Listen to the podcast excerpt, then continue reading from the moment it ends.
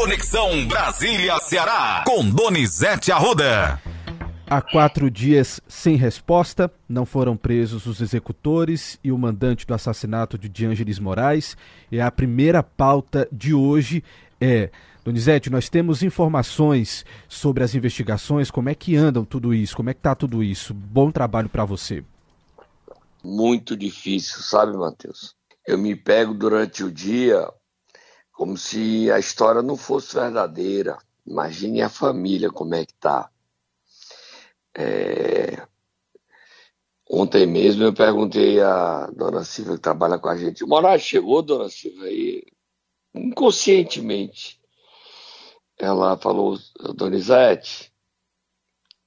Aí eu disse, ah, dona Silvia, entendi, já vi. É difícil, é difícil quatro dias, quando a gente disse que ia fazer, contando com sábado, é sábado, domingo, segunda e terça, quatro dias. Quem matou Moraes? Quem foram os autores, os executores? Quem são os mandantes ou o mandante? Eu queria aqui reconhecer, Mateus, o seguinte: ao governador é o Mano de Freitas, ao secretário da Casa Civil, Max Quintino, ao secretário de Segurança, Samuel Elânio, a polícia tem avançado muito rapidamente nas investigações. E a polícia tem pedido que a gente silencie para não atrapalhar. A gente é, sabe que a polícia vai chegar o governador é humano, tem a consciência, eu acredito, que essa pressão que a gente exerce, que a OAB do Ceará, a comissão constituída pela OAB para investigar, a gente não pode deixar isso impune, não. São dois advogados só esse ano já executados. Tem advogado lá de Morrinhos, né, Matheus? Isso, em menos de 60 dias, tá, Donizete?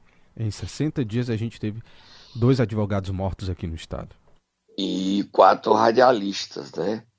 Então é um atentado à imprensa muito forte, uma simbologia muito grande. O caso está avançando e eu continuo a repetir: me custa acreditar que o crime tenha conotação política. Me custa crer que isso aconteceu. Me custa. Mas a polícia já tem uma linha de investigação avançada e não será surpresa para nós que prisões aconteçam e que o crime seja resolvido, Matheus, tá? Quem matou Moraes é hoje também manchete do Jornal do Cariri, né, Matheus? Exatamente, Donizete. Está na manchete do Jornal do Cariri de hoje que as pessoas podem ter acesso acessando o jornaldocariri.com.br, tá? Ok. Vira pai. Vamos lá, Donizete, respirar fundo para a gente continuar tocando o barco aqui. Vamos falar de política agora, porque o Lula resolveu agora cuidar da articulação política por vista aí do que tem acontecido na, na, nos últimos dias ali no Congresso. A gente sabe que a política externa do, do governo está lá em cima, mas a política por aqui parece que o negócio não está andando muito bem, né, Donizete? É, o Lula resolveu empoderar o ministro das Relações Institucionais, Alexandre Padilha, teve a reunião dele, Lula e ministro da Casa Civil, Rui Costa. A base do governo acreditava e falava que quem estava é, dando rasteira em Padilha era o ministro da Casa Civil, Rui Costa. A base reclamou que tem 400 nomeações de deputados em todo o Brasil suspensas, paradas, porque ministros é, dificultavam e dificultam essas indicações políticas e os problemas se multiplicam. Na votação do saneamento, do marco do saneamento, o MDB, que tem dois ministros, é, um é da Câmara, indicado pela Câmara, Jader Filho, Jader Barbalho Filho, o MDB deu um voto. De 32 deputados, o MDB deu um voto para o governo. O Lula vai chamar para uma conversa o MDB, União Brasil, o PSD, o PSB, e vai mostrar, ó, vocês têm ministros, vocês têm cargos, vocês têm emendas. Eu os atendi em tudo. E a contrapartida? Cadê os votos para a gente governar? A situação não é simples para o governo Lula. E quem falou sobre isso foi o ministro das Relações Institucionais, Alexandre Padilha. Vamos ouvir, Matheus? Vamos lá. Nós temos tido muitas vitórias. Tivemos uma derrota na semana passada. É raríssimo time ser campeão invicto. Num campeonato você empata, você perde. Mas para ser campeão você não pode perder a final.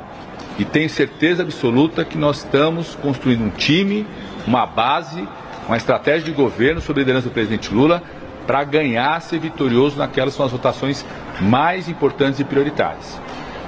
Nós entendemos uh, o que aconteceu na semana passada, é, uma derrota que é uma derrota importante. Aconteceu no momento que você pode perder, que é no começo do campeonato, mas estamos absolutamente convencidos né, que vamos ganhar as vitórias mais importantes e vamos ganhar a final do campeonato ao longo dessa, do, da gestão, da condução desse governo. Nitidamente, o Congresso Nacional deu um recado em relação ao tema do decreto do saneamento. Tá aí, Donizete. É, vamos ver como é que vai avançar, porque o país precisa andar. Saiu uma matéria sobre a inadimplência. Vários estados, o Ceará não está nessa lista entre os maiores, não. Mas é alto assim mesmo. É, o Rio de Janeiro, tudo com 50%. Você viu, né, Matheus? Chegou a ver essa matéria? Sim, sim. Situação complicada, viu, Donizete? Economia. Mas vamos correr aqui, porque vamos. eu queria falar de duas indicações para o governo Lula que são bastante é, importantes. E a primeira delas que eu queria que você comentasse, eu estou aqui com uma matéria do Estado de São Paulo de hoje que fala que o Lula está ignorando esse fogo amigo dos petistas. Parece que ele quer bancar o Zanin, advogado dele, para a vaga no STF. Comenta rapidinho essa matéria para a gente, porque tem outra ele indicação. Disse, ele teve uma reunião semana passada que ele disse que perguntaria, ele, presidente, quando é que o senhor nomeia novo ministro do Supremo? Ele olhou e disse assim, é, vocês não vão perguntar sobre isso não, eu já disse que não vou aceitar a pressão, mas vocês já sabem quem é, é um amigo meu. Assim, então é o Cristiano Zanin. Isso aí tá claro, certo? E é destaque hoje sim. do Jornal Estado de São Paulo. Você podia ler só um trechinho, Matheus? Posso, posso ler sim um trechinho dessa matéria que tem chamado muita atenção diz o seguinte a matéria: o presidente Lula está decidido a indicar o advogado Cristiano Zanin para ministro do Supremo Tribunal Federal. Lula manifestou a convicção em conversas com vários interlocutores recentemente e não escondeu a contrariedade com os fortes ataques a Zanin por parte de petistas. Um desses diálogos ocorreu quando o presidente esteve em Lisboa no mês passado.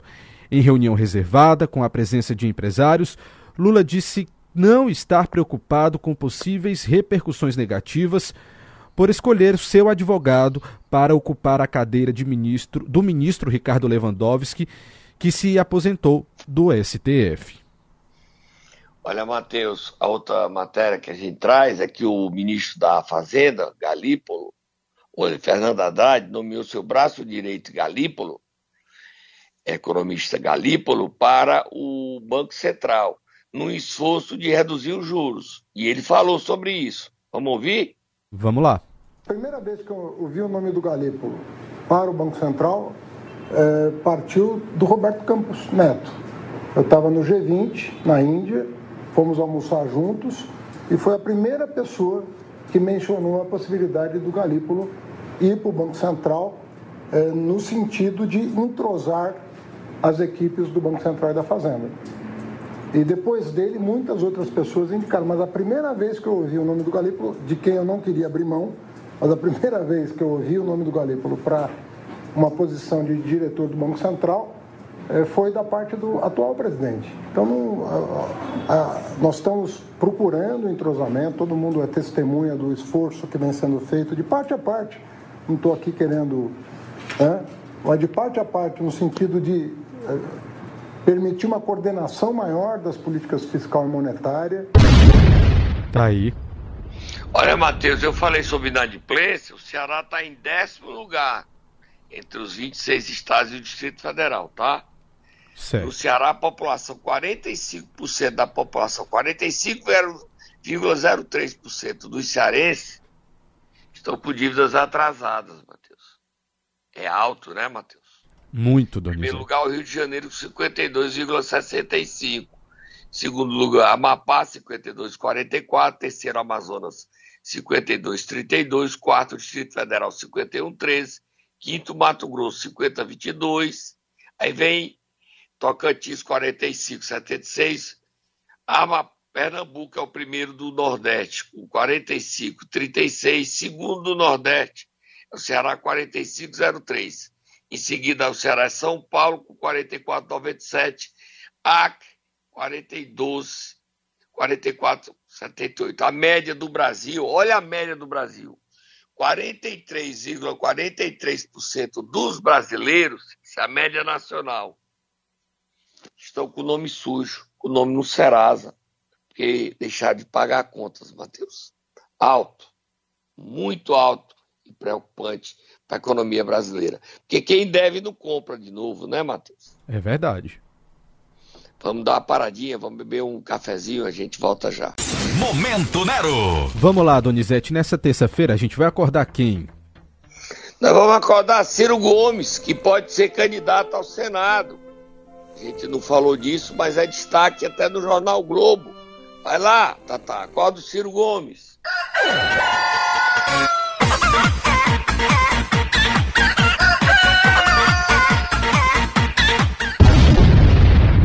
Uma bomba, né, Matheus? Solta Moab, Moab, Moab, Moab. Bomba, Donizete, com certeza. Agora eu te pergunto. Se a matéria aí do Jornal Globo, Sim. não tem nada a ver com isso. Estou fugindo da, da minha responsabilidade, não mas é um movimento que existe para o Ciro ser candidato ao Senado e o Ciro Gomes, o seu irmão Ciro, admite desistir da sua reeleição, aí poderia ser candidato a deputado federal para Ciro ser senador. Lê a matéria, lê os trechos da matéria do Globo, Matheus.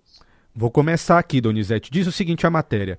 Conhecido como um político de posições firmes e efeito ao embate, o ex-candidato a presidente Ciro Gomes voltou ao Brasil há cerca de um mês após uma temporada nos Estados Unidos, em silêncio e sem deixar claro o que planeja para o próprio futuro. Depois de disputar o Palácio do Planalto, do Planalto quatro vezes, ele sinaliza a aliados que não pretende concorrer de novo ao cargo em 2026. E nos bastidores tem sido aconselhado a se lançar ao Senado. Na semana que vem, Ciro fará uma palestra em Lisboa, ocasião em que poderá indicar o rumo que tomará daqui para frente. Seu irmão, Cid Gomes, senador eleito em 2018, defende a ideia publicamente e se compromete a abrir mão, escuta, Donizete, e se compromete a abrir mão da reeleição para isso. O que foi que Cid Gomes disse ao Globo? Da minha parte, o lugar sempre estará disponível para ele. Se ele quiser o Senado em 2026, terá meu apoio. Claro que não tentarei a reeleição. Não faz sentido ter dois irmãos candidatos, disse Cid Gomes. Você quer que eu continue ou você já vai comentar? Só mais um trecho, só mais um trecho. Vamos lá. Os dois, contudo, não se falam desde o ano passado, de acordo com o Cid. Eles brigaram durante a campanha porque o senador defendia uma aliança com o PT no Ceará, plano rechaçado pelo então postulante à presidência. Ciro terminou a eleição em quarto lugar, seu pior desempenho em disputas pelo Executivo Federal. Mais Só um para terminar, isso é importante. Continuo? Continue. Aliados apostam que Ciro Gomes dará início a uma nova fase, ao menos no primeiro momento. longe de trincheiras eleitorais e dos confrontos políticos. Caso a previsão se confirme, será uma guinada. Desde 2018 até a eleição do ano passado, ele se dedicou a fazer duros ataques ao hoje presidente Lula e ao então mandatário da República Jair Bolsonaro. É, então Ciro Gomes pode ser candidato a Senado, a política cearense vai mudar bastante, porque Ciro sendo candidato ao Senado e Cid não disputando a reeleição, como é que fica o PT? A vaga do PT, é, uma vaga é do PT e a outra vaga seria do PDT, e Chiquinho Feitosa, que quer ser senador, e Eunice Oliveira, que quer ser senador. Como é que fica isso?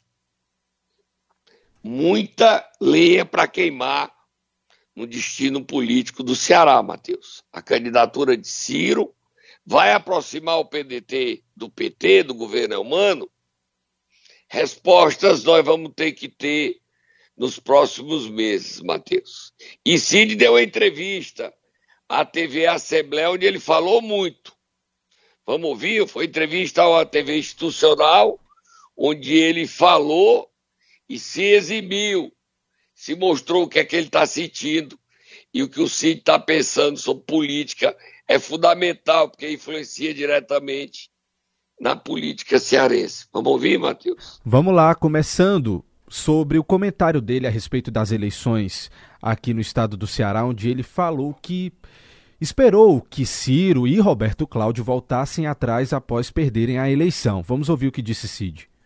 A ambição legítima do Roberto Cláudio se juntou a, essa, a esse sentimento né, meio que de abandono do Ciro e acabaram decidindo isso, achando que um palanque aqui, uma candidatura própria, de sem estar com, com o PT junto, pudesse dar mais, é, enfim, resultados à candidatura do Ciro. Infelizmente, aí, aí não é mais avaliação, né? é, é história, não foi isso que aconteceu. Né? Não foi isso que aconteceu. E, sinceramente, eu achava que, passadas as eleições, os dois viriam me dizer, rapaz, você estava com a razão. E aí, Donizete? O Cid tá magoado com o Ciro, não. Tá magoado com o Ciro e com o Roberto Cláudio. Ele queria um pedido de desculpa, que não veio.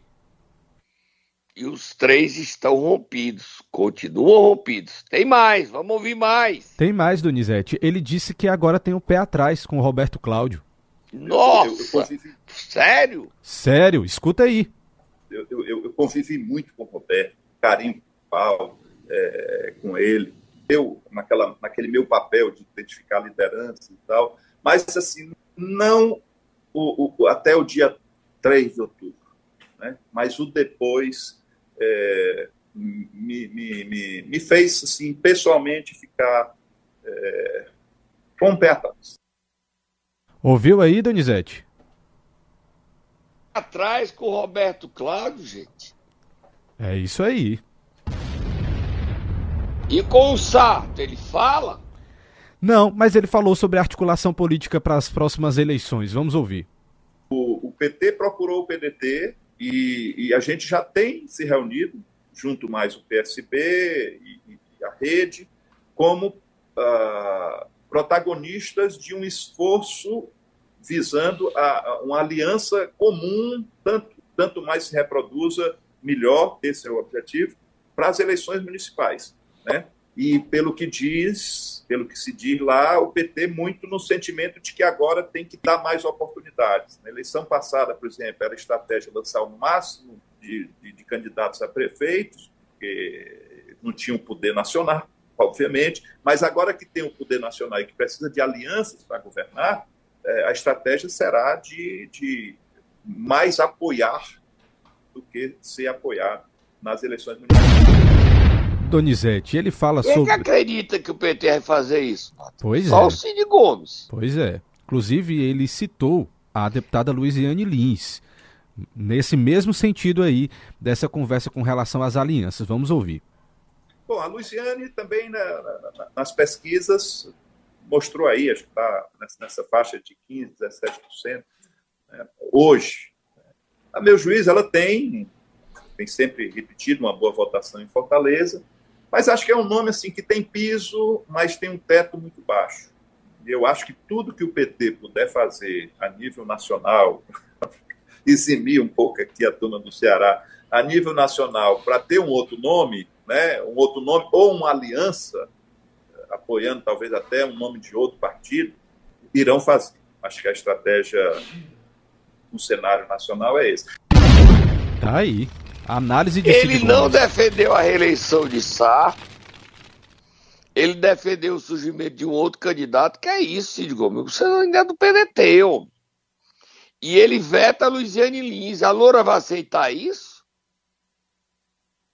Ele veta o nome da Luiziane. Isso é muito sério. E o PT vai abrir mão de ter candidato?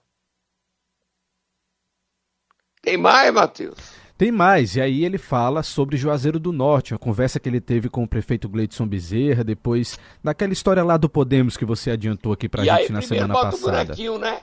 Eu te... eu te disse, eu te disse, mas eu te disse, eu te disse. Já sei. Cid Gomes não Podemos. E o Cid Gomes já articulando o Podemos. Ele não foi pro Podemos, mas fala pelo Podemos. Só na política cearense tem isso. Como é que o senador é do PDT e liga para o prefeito do Podemos dizendo que ele não vai ser perseguido, que ele não vai perder o partido e quer que ele continue. Mas ele é PDT ou ele é Podemos, Matheus? Aí é onde está a questão, Donizete. Queria Pode saber também. Falando aí para você ver que eu não estou mentindo. Vamos tô lá. falando a verdade. Eu tenho pessoalmente uma boa relação com o prefeito de, de, de Juazeiro, que é o único prefeito do partido, e eu mesmo liguei para ele. Eh, perguntando se ele, se ele podia continuar, ou pedindo que ele continuasse, e, e que a gente estava fazendo um esforço, etc, etc. Ele compreendeu muito bem, e, e ótimo, vamos, vamos bola para frente, vamos, vamos, continuar a relação. Eu não estou cogitando sair do PDT. Ao contrário, tanto mais ativo seja o meu papel no PDT, mais motivado estarei. Pode isso, Donizete? Me diga uma coisa, meu senador Cid Gomes. O senhor não quer sair do PDT. Mas os quadros principais do PDT são Ciro, seu irmão, senhor critica. Roberto Cláudio, você diz que não confia. Prefeito maior do partido é Zé Sarto. O senhor não apoia a reeleição. Nem defende o nome dele para colocar na mesa. Diz que o PDT tem que procurar, o PT tem que procurar outro nome que a loura não serve. Senhor está mesmo no PDT, senador? Sinceramente, verdadeiramente, o senhor liga para o prefeito de Juazeiro, Gleidson Bezerra, e diz que ele continue no Podemos, que o partido não aceitará a filiação de Arnaldo Bezerra. Vetou a filiação de Arnon. Dá para acreditar que o senhor não é o dono do Podemos? Não. O senhor é o dono do Podemos no Ceará? É. O senhor está discutindo aliança. Está falando pelo PDT ou pelo senhor? Pelo senhor. Tudo bem que o senhor é digno e abre mão para o Ciro ser senador. Mas o Ciro vai querer ser senador sendo humilhado como o senhor está humilhando ele? Porque o Roberto Cláudio foi quem ficou ao lado do Ciro. É verdade que o Ciro e o Roberto Cláudio tiveram um desempenho ruim nas urnas. Mas ganhar e perder é do jogo político. Essa declara essas declarações do Cid, essa entrevista do Cid essa matéria do Jornal Globo incendeia a política cearense, Matheus. Incendeia. Nós vamos correr porque nós temos duelo de desabestados. É entre a guerra dos Filipes, a questão do funcionamento do hospital de Itapipoca. Felipe Pinheiro e Felipe Bota. Seis deputados foram lá. Os deputados de oposição, Felipe Mota, Sargento Reginaldo, doutora Silvana, Antônio Henrique. Tem mais. Bota lá o Felipe Pinheiro dando um recado aos deputados e bota em seguida o Felipe Mota respondendo. Olá, Itapipoca. Hoje eu não queria deixar de falar do Hospital Regional. Recebemos aqui a visita de alguns deputados estaduais. O curioso é que depois de 30 anos, nenhum deles tinham vindo até aqui para ajudar a abrir esse importante equipamento. No início do nosso governo, o governador Camilo Santana desapropriou este hospital. e com unindo esforços entre Prefeitura e Governo do Estado, conseguimos aqui abrir 10 leitos de UTI que hoje estão regulados pela Secretaria de Saúde do Estado e são coordenados pelo Hospital São Camilo. Quero agradecer aqui ao governador Elmano e aos deputados estaduais comprometidos com a abertura desse hospital. E quero dizer aos deputados que estiveram aqui hoje que não é com vídeos sensacionalistas que nós vamos abrir esse importante equipamento. Estou aberto para que eles possam vir ajudar a abrir esse hospital e a gente juntos fazer, entregar para a população de Itapipoca e de toda a região esse importante equipamento. Este é um sonho meu e um sonho do povo da Itapipoca. Ele não gostou não, viu, Donizete? Mas ele lá. errou. O discurso dele é de discórdia. Os deputados Queiroz, Filho, Cláudio Pinho, é, tem mais Carmelo Neto, é, eles têm o direito de fazer isso. É o papel deles. Eles foram eleitos pela oposição. O hospital tem 200 leitos e só tem 10 UTIs funcionando. Os deputados estão cobrando benefício para a população.